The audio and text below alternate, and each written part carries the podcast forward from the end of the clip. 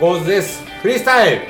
ウブボーです。フリースタイもちもちです。フリースタイル。ルマッツンです。フリースタイル。ドーンです。フリースタイル。ルイです。フリースタイル。フリースタイル。元バイクネットラジオ。この番組はバイクの新時代を担う全ての人たちにバイクをもっと気軽にもっと身近に感じてもらい人との出会いや触れ合いをテーマにさまざまな角度からその魅力を語り合うクロストーク番組です。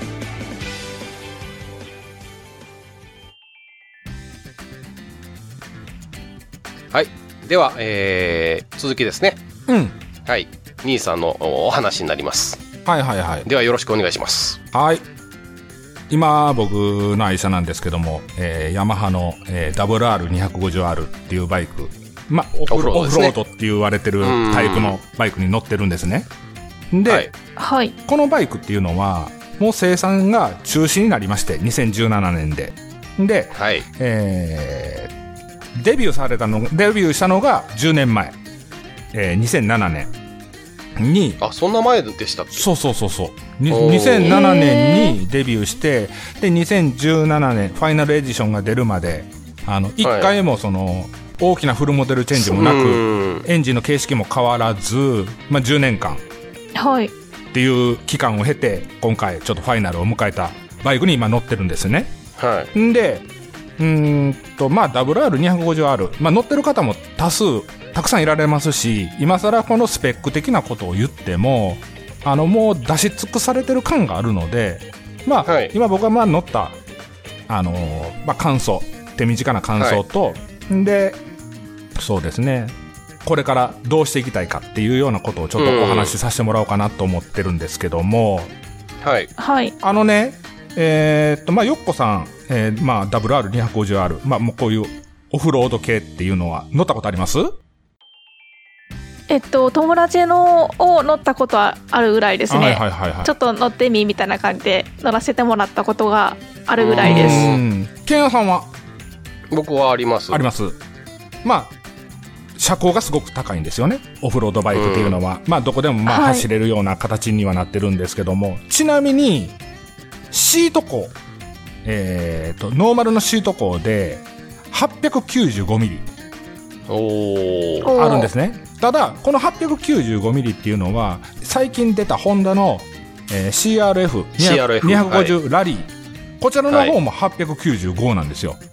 ほうほうほうあのーはいローダウン仕様ではない方ね。はい。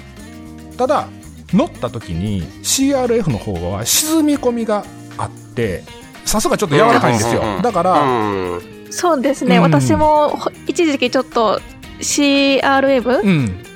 250ラリー？F? あ、そうです。ラリー、はいラリーに乗る欲しくて、言ってましたね一回お店でまたがらしてもらったこともあったんですけど、はいはいローダウン仕様の方、はいはい。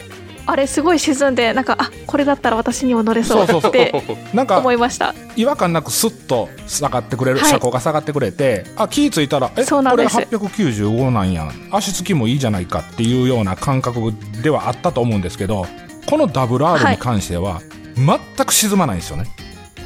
だからその、まあ、体重にもよるんでしょうけども僕が乗る限り、はい。僕体重が今75キロほどあるんですけども75キロの男が乗っても沈み込みはないっすうんだかうら、それだけで、その、足つき性は十,、まあ、十分悪いっていうのはもう十分分かってもらえると思うんですけど、んで、僕このバイクにね、あの、買う時に、最初に、どこをいじったかというと、シートなんですよ。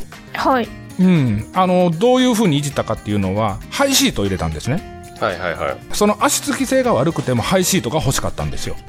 うんで、それはなぜかというと、僕納車してね、バイク屋さんから自宅に帰ってくるまでの数キロでお尻痛なったんですよ。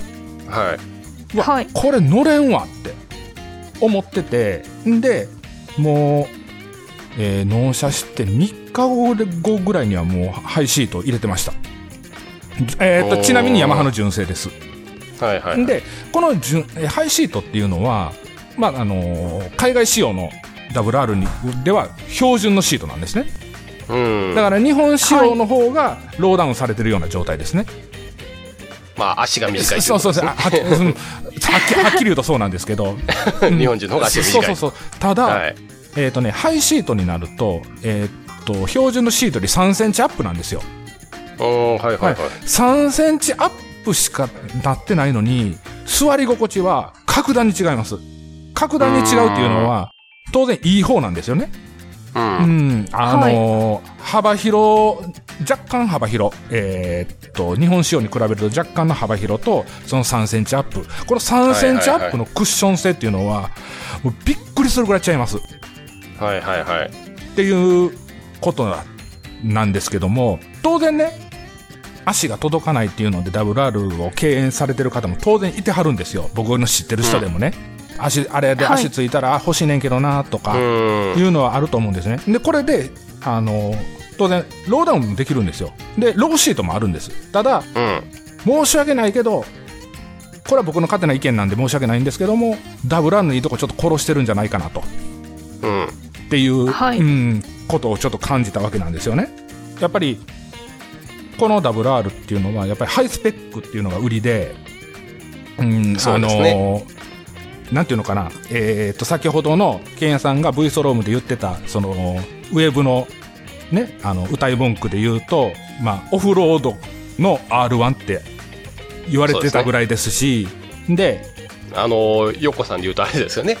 オフロードの CBR っていうそうそうそうそうそう、そうそんな感じです。わかりますうん、まあ、はいまあ、そういった感じですね、言うたら、その、はい。えそういった形の高回転型のエンジンなんですよ。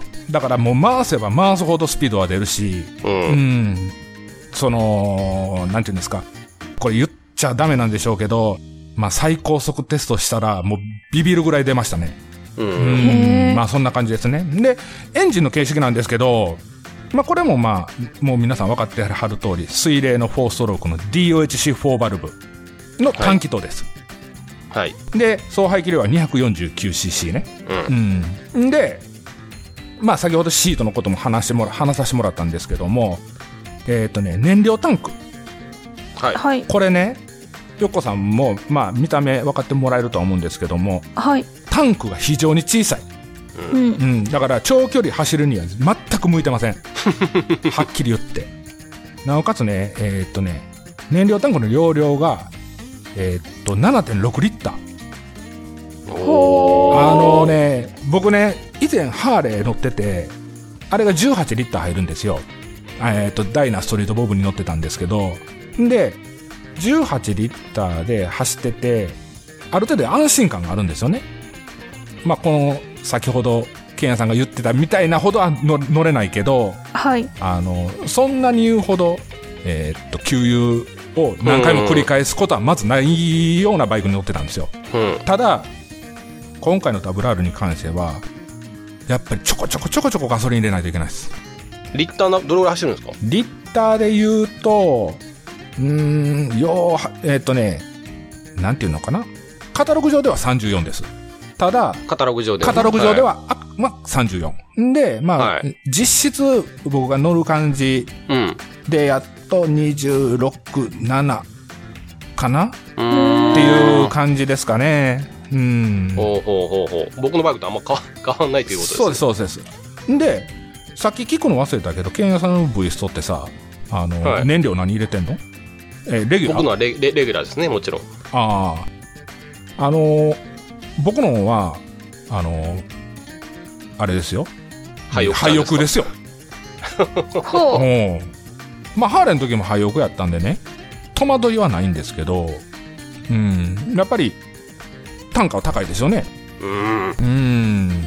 だから、うん、まあそういったところがちょっと、んほな、ちょこちょこ入れないとダメですよね。入れないとダメですよ、ちょこちょこ。だから100ちょっと走ったらもう入れないとダメなんでしょ？そうそうそうそうそうそう。んで、これインジェクション仕様なんですけど、今のまあ、当はい。然今のバイクなんでインジェクション仕様なんですけど、その、フューエルマーク、うん。あなんていうんですか？そのエンプティ、エンプティマーク。そうそうそうそうそう、エンプティマークっていうのが、その、そのデジタル方式でさ減っていくパターンではなくて、急にパッとつくタイプ。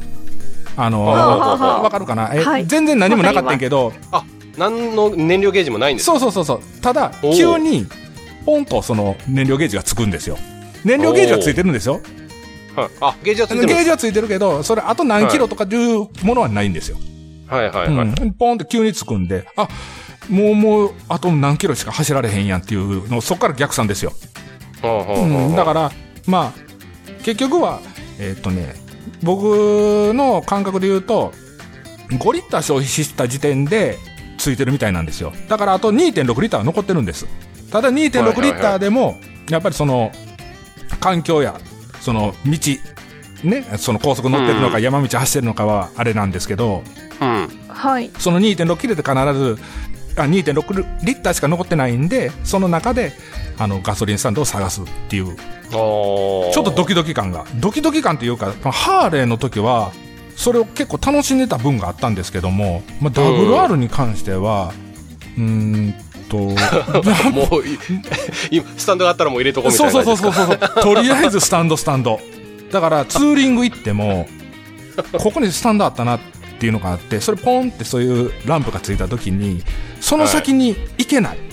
一旦戻って、って、さっきのところで入れて、そこから奥に行くっていう感じはいはいはいはい。っていうの。私も CBR の 1000WR はうんそんな感じで、燃料ゲージのその段階表示もないんですよ。はい急にあのランプがポンってあの給油してねっていう黄色いランプがつくんで、うんうん。ツーリングの先ではねこのまま走ろうっていう気分にはならないちょっとですね。まず焦ちょっと焦るでしょ？いやもうね私は知らない道だったら取り回しとかもいろいろね考えたらうんもうなんか安心できできるガソリンスタンドで給油したいんで、はいはい。これ3人でツーリング行って、あれですね、あの、ロングのツーリング行ったら、僕ガソリン積んで走らなあかんいやいやいや、まあ、いやレギュラーガソリンだからね。まあ、それはね、ガうんガソリンタンクを蛍光管に積んで走らないと。はいはいはい。うん、あとね、はい。まあ僕が満足してる点は、以前っていうか今までずっと乗り継いできたバイクは結構カスタムしてたんですよ。あのマフラー変えたりとか、ハンドル変えたりとか、うんまあいろいろしてたんですね。で、はい以前乗ってたハーレーも、あの、ある程度仕上がってた状態やったんですよ。んで、これはまだフリスタでは言ってなかったんですけど、えっ、と、ハーレーのハンドルを変えた時に、ABS 付きのバイクに乗ってたんですね、そのハーレーが。2014年式から ABS 付きになってるんですけど、はいはい。それの、えーっと、ブレーキホースが、なんぼすると思うそのハンドルの高さにもよるんですけど、ハーレーはわかんないですあの、ブレーキホースをね、例えば、はい。1インチ、2インチ、3インチ、4インチ、まあ、大体8インチぐらいまでの長さが、のラインナップあるんですけど、はい。これの、まあ、当然インチが大きくなるほど長くなるんですけど、はい。はいあのね、国産って言ったら何本ぐらいなのかな多分、1万円とか。1万円ぐらいですね。だと思うんで、と思うんですね。うん。うん。ハーレーの場合は、えーっと、1本10万円超えてます。え？っ と、そそれなんかあれですか？え？何が？ゴールゴールドのネックレスとかそういうもんじゃではないですよね。なくて、ただのブレーキホースですよね。ただのブレーキホース10万円超えてます。だから、ハンドル変えるにも、その、できるだけノーマルを活かしたハンドル形状ではないとダメやったんですけども、うん、あのーすごいな。それもね、つけたことないから、それはでいけるかどうかっていうのは現場合わせになるんですよ。ハンドルは買いました。ただ、はい。ブレーキホースは現場合わせって言われたらもう賭けなんですよね、ハーレーの場合あは。ーこれであかんかったらもう付け直さなハンドルは買うしかないって買うしかないし、話ですよねうんもうポシャってまうし、うん。っていう状態なんですけど、まあ WR に、まあオフロード系に関しては、ある程度ね、余裕があるんですよ、実は。うん。うん、あの、はい。ブレーキホースもそうやし、えっ、と、クラッチ、えーあの、ケーブルもそうなんですけど、余裕があるんで、ハンドルを自在に変えれ、変えやすい、その、普通の、うん。あの、オフロード系のハンドルにするにしたらね。だから、うん。例えば、えーっと、セパハンのバイク、まあ言うたら、ヨッコさんが乗ってるようなバイクっていうのは、まあ当然国産車で乗ってはるとは思うんですけど、ははいまあ、ケンヤさんも分かってると思うけど、ブレーキホースもそうやし、クラッチケーブルもそうやけど、ある程度、きっちりした長さで作ってるんですよ、あれって。純正のものは。純正のものは。はい。だから、はい違うハンドルに変えたりすると、それが弊害になる可能性があるんですよね。例えばなんですけど、えーっと、アクセルワイヤーが、えー、と伸びきってしまってアクセルが開けっぱなしになっちゃったりとかアクセルが戻らない症状になったりとか、あのーそういった場合は当然危ないんでそういう長さを適正のものに変えていかないといけないですね。ただこのオフロードのバイクにもダブルアードだけじゃないですけどオフロードのバイクに関してはあ,、ま、あのある程度の余力があるんでそこまで気にすることない。ハンドルに関しては、僕も今はい。ハンドル変えてるんですけどね、あとそのマフラーとかも当然変えてはいきたいんですけども今ノーマルで乗ってるんですけどもまあノーマルでもある程度そのちょっとゾクゾクするようなね音をしてるんですよ。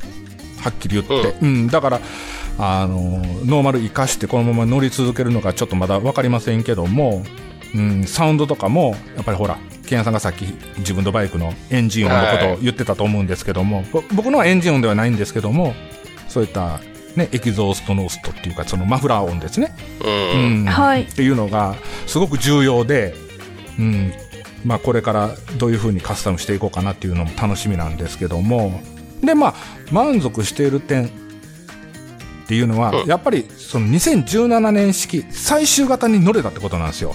ああ、そうですね。これね結構大事なことで、うん。あのやっぱり当初はリコールとかもありましたしずーっとやっぱり熟成されたエンジンなんですよね。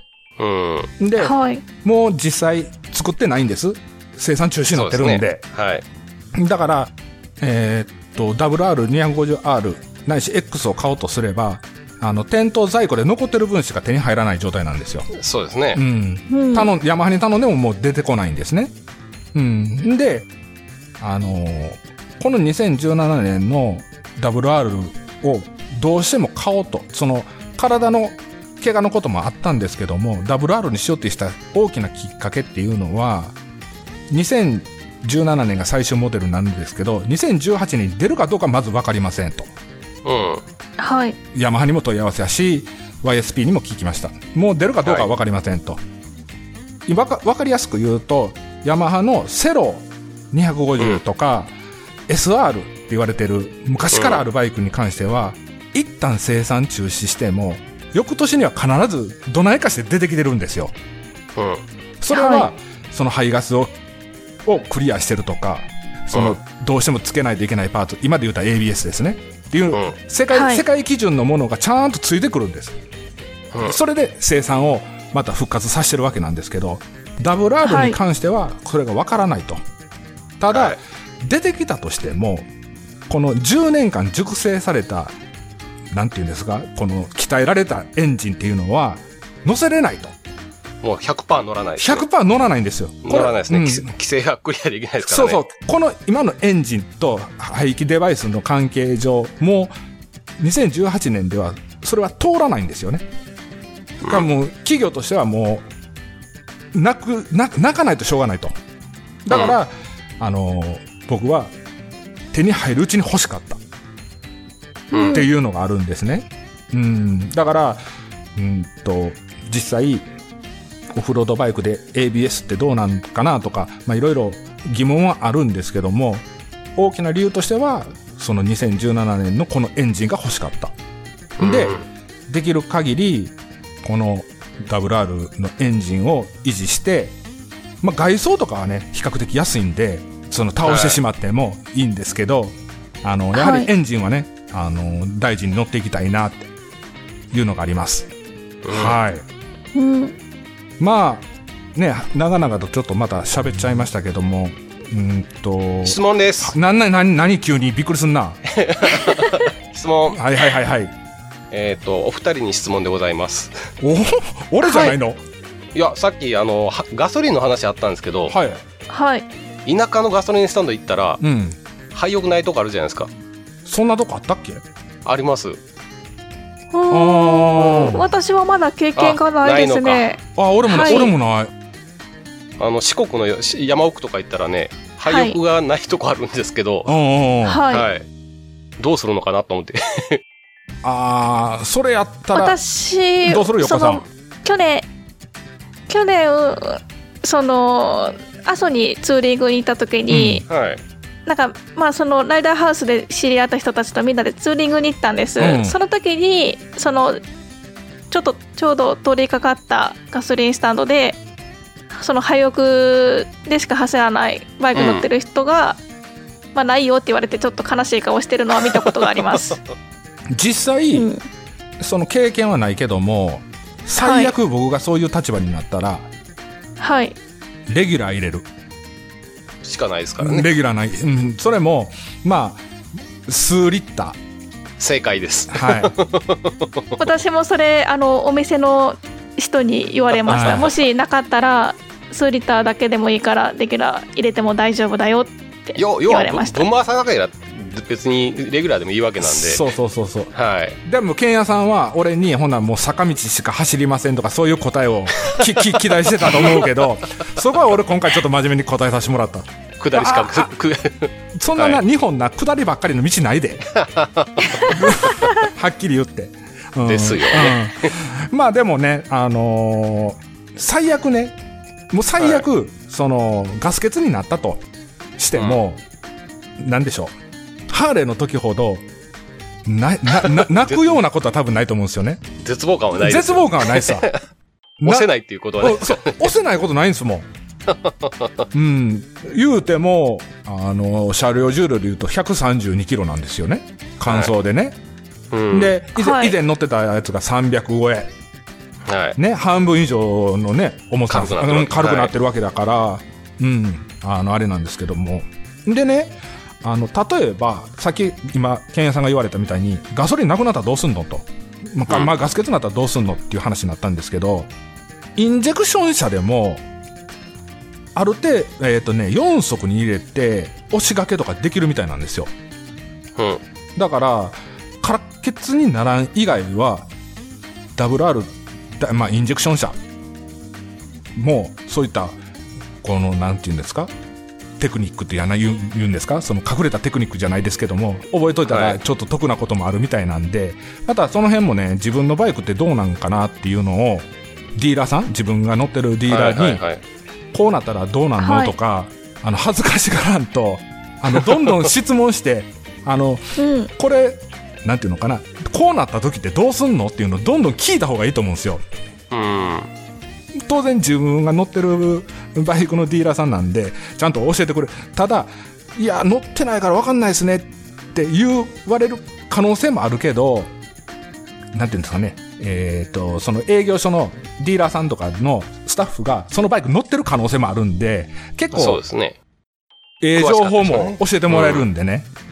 うん。はいだから、そういうふうに恥ずかしがらんとどんどん聞いていった方がいいのかなとうん。思いますね。ただ、ううんん。で、あのー僕今今回ハーレーからまあヤマハに乗り換えて、僕も結構ヤマハも好きだし、まあホンダも好きやったんですけども、うん、まあ鈴木のバイクってあんま乗ったことないんですよね。だから、うんうん。うん、今鈴木だけね市販トレール車って言われる、えー、とカテゴリーで鈴木はないんですよ。なぜ出出さないのか。昔はあったんですよ。あの通奏でね。あのーあったんですよほんまに。黄色のバイクで。うん。だから黄色なんですね。そうそうそうそうイメージカラーは黄色なんですよね。鈴木の、そうですね。スズキのオフロードは黄色がイメージカラーなんで。ね。へえ今でこそねちょっとブルーに振ってきてるのかなっていうのがあるんやけど。あほんでねこれだけ言わせてもらいたいのが今回僕買った、えー、とカラーなんですけどもディープパープリッシュブルーソリッド E っていうやつなんですよもう一回言おうか？重要なところなんで。まあ言うたらレーシングブルーあのヤマハのレーシングブルーなんですけど簡単に言うと。はい。このブルーっていうのが、そのフリスタのフリースタイルの,、うん。あはい。のイメージカラーなんですよ。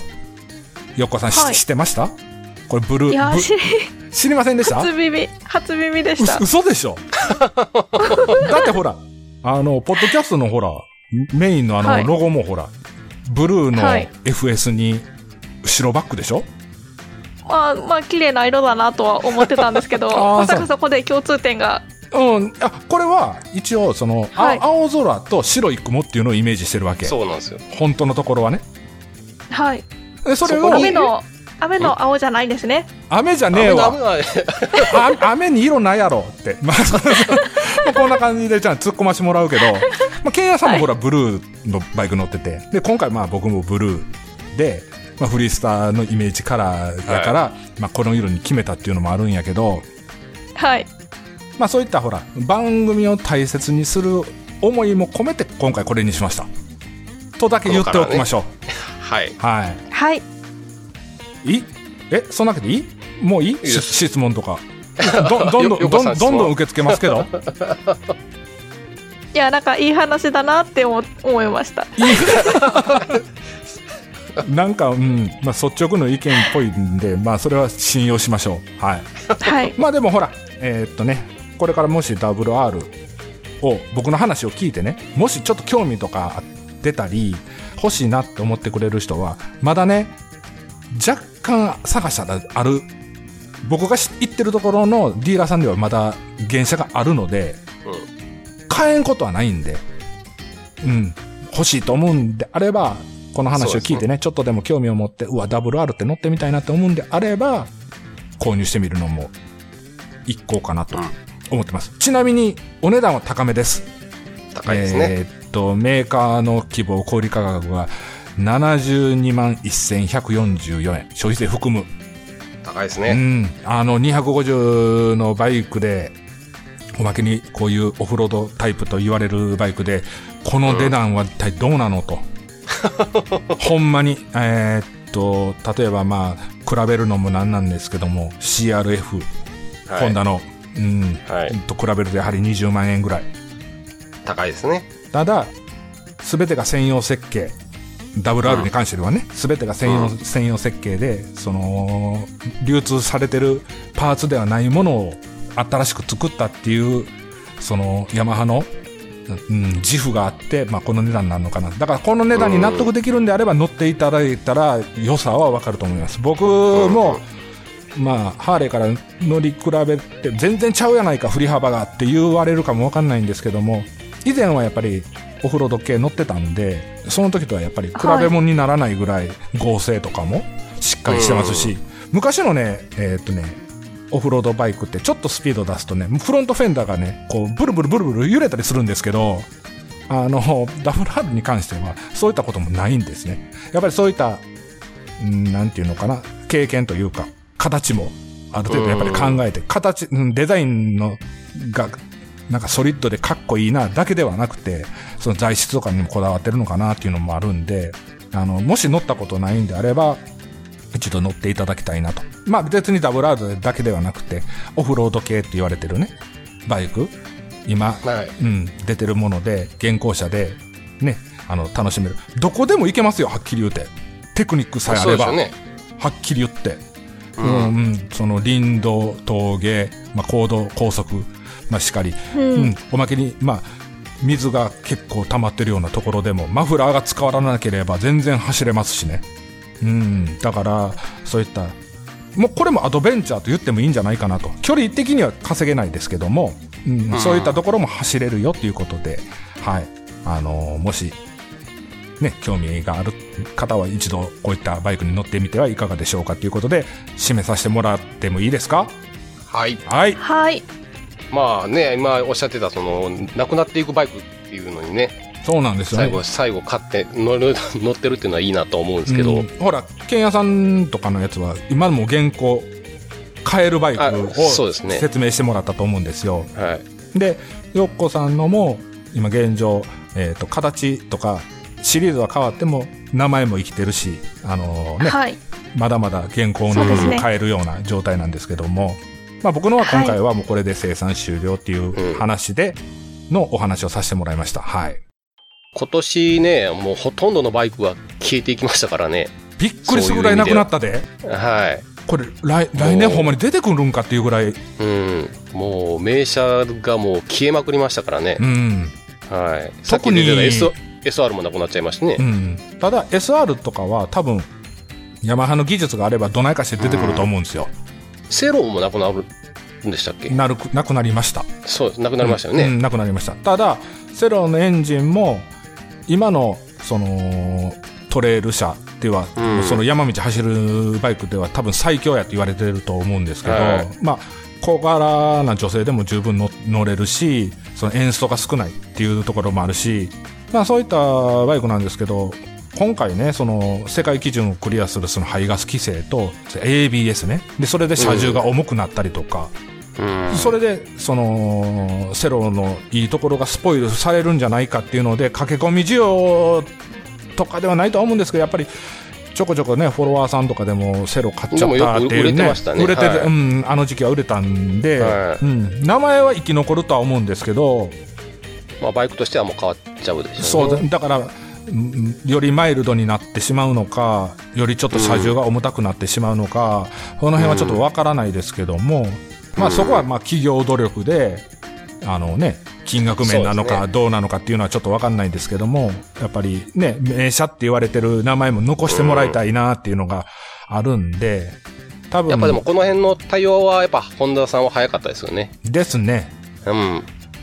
本田さんはもう、へだから CRF とか出してるのはそういうのもあるんで、そうなんです対応させてね。きて出してるんで、そうそう、もう排ガス規制を完全にクリアして、ABS もつけて、アフリカツインとかあアフリカツインもそううやし、あうん、で他のメーカーははっきりちょっるほどと遅れてたので、うん、うん、そうですね。うんまあそんなまあ感じですかね。あのそうですね。えっ、と、まあこ、こういうちょっと難しい話は、あの、また、皆さん各自調べていただきまして、そうそうそうそう。はい。バイク、排ガス規制とかね、えーユーロ4っていうう規制があるんですけど、それを調べていただいたら、あの、わかるかと思います。まあ、うん私そ、そっちの本職ですんで、あんまりあれですけど。ただ、まこれだけは言えるのは、だんだんパワーダウンしていく傾向にありますよね。まあ、すん、はい。うん、自動車もそうなんで、もう大型のね、えー V8 とか、ああいうのもなくなってきてるんで、はいはい。はい、ちっちゃなエンジンに、まあ、モーターつけるか、ターボつけるかっていう時代に変わってきてるんで、バイクも同じような運命になりますんで、はいはい。はい。買えるバイク、欲しいバイクは、まあ、欲しいうちに買うと。はい。まあなんとかねか、なと。うん、ししてもらえるといいのかなと。うん新しいバイクはいくらでも買えると思うんでね。はい。はい。はい。ということで、えー、兄さんありがとうございます。はい。ありがとうございはいます。、ありがとうございます。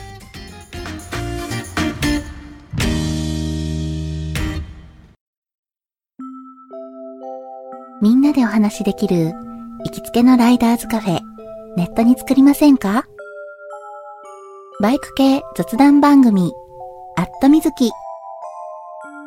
この番組は、プレゼンターの私、みずきがお話しするだけでなく、リスナーの皆さんにもコメントで参加していただき、バイクに関するお話をしていく、インタラクティブ型バイク系雑談番組です。近況やお題から始まった話が、どんな話につながるのかは参加する皆さん次第。アットみずきは毎週木曜日21時からツイキャスにて放送中。番組の詳細や過去放送の情報はひらがなでアットみずきと入力してウェブで検索。皆さんとお話しできるのを楽しみにお待ちしています。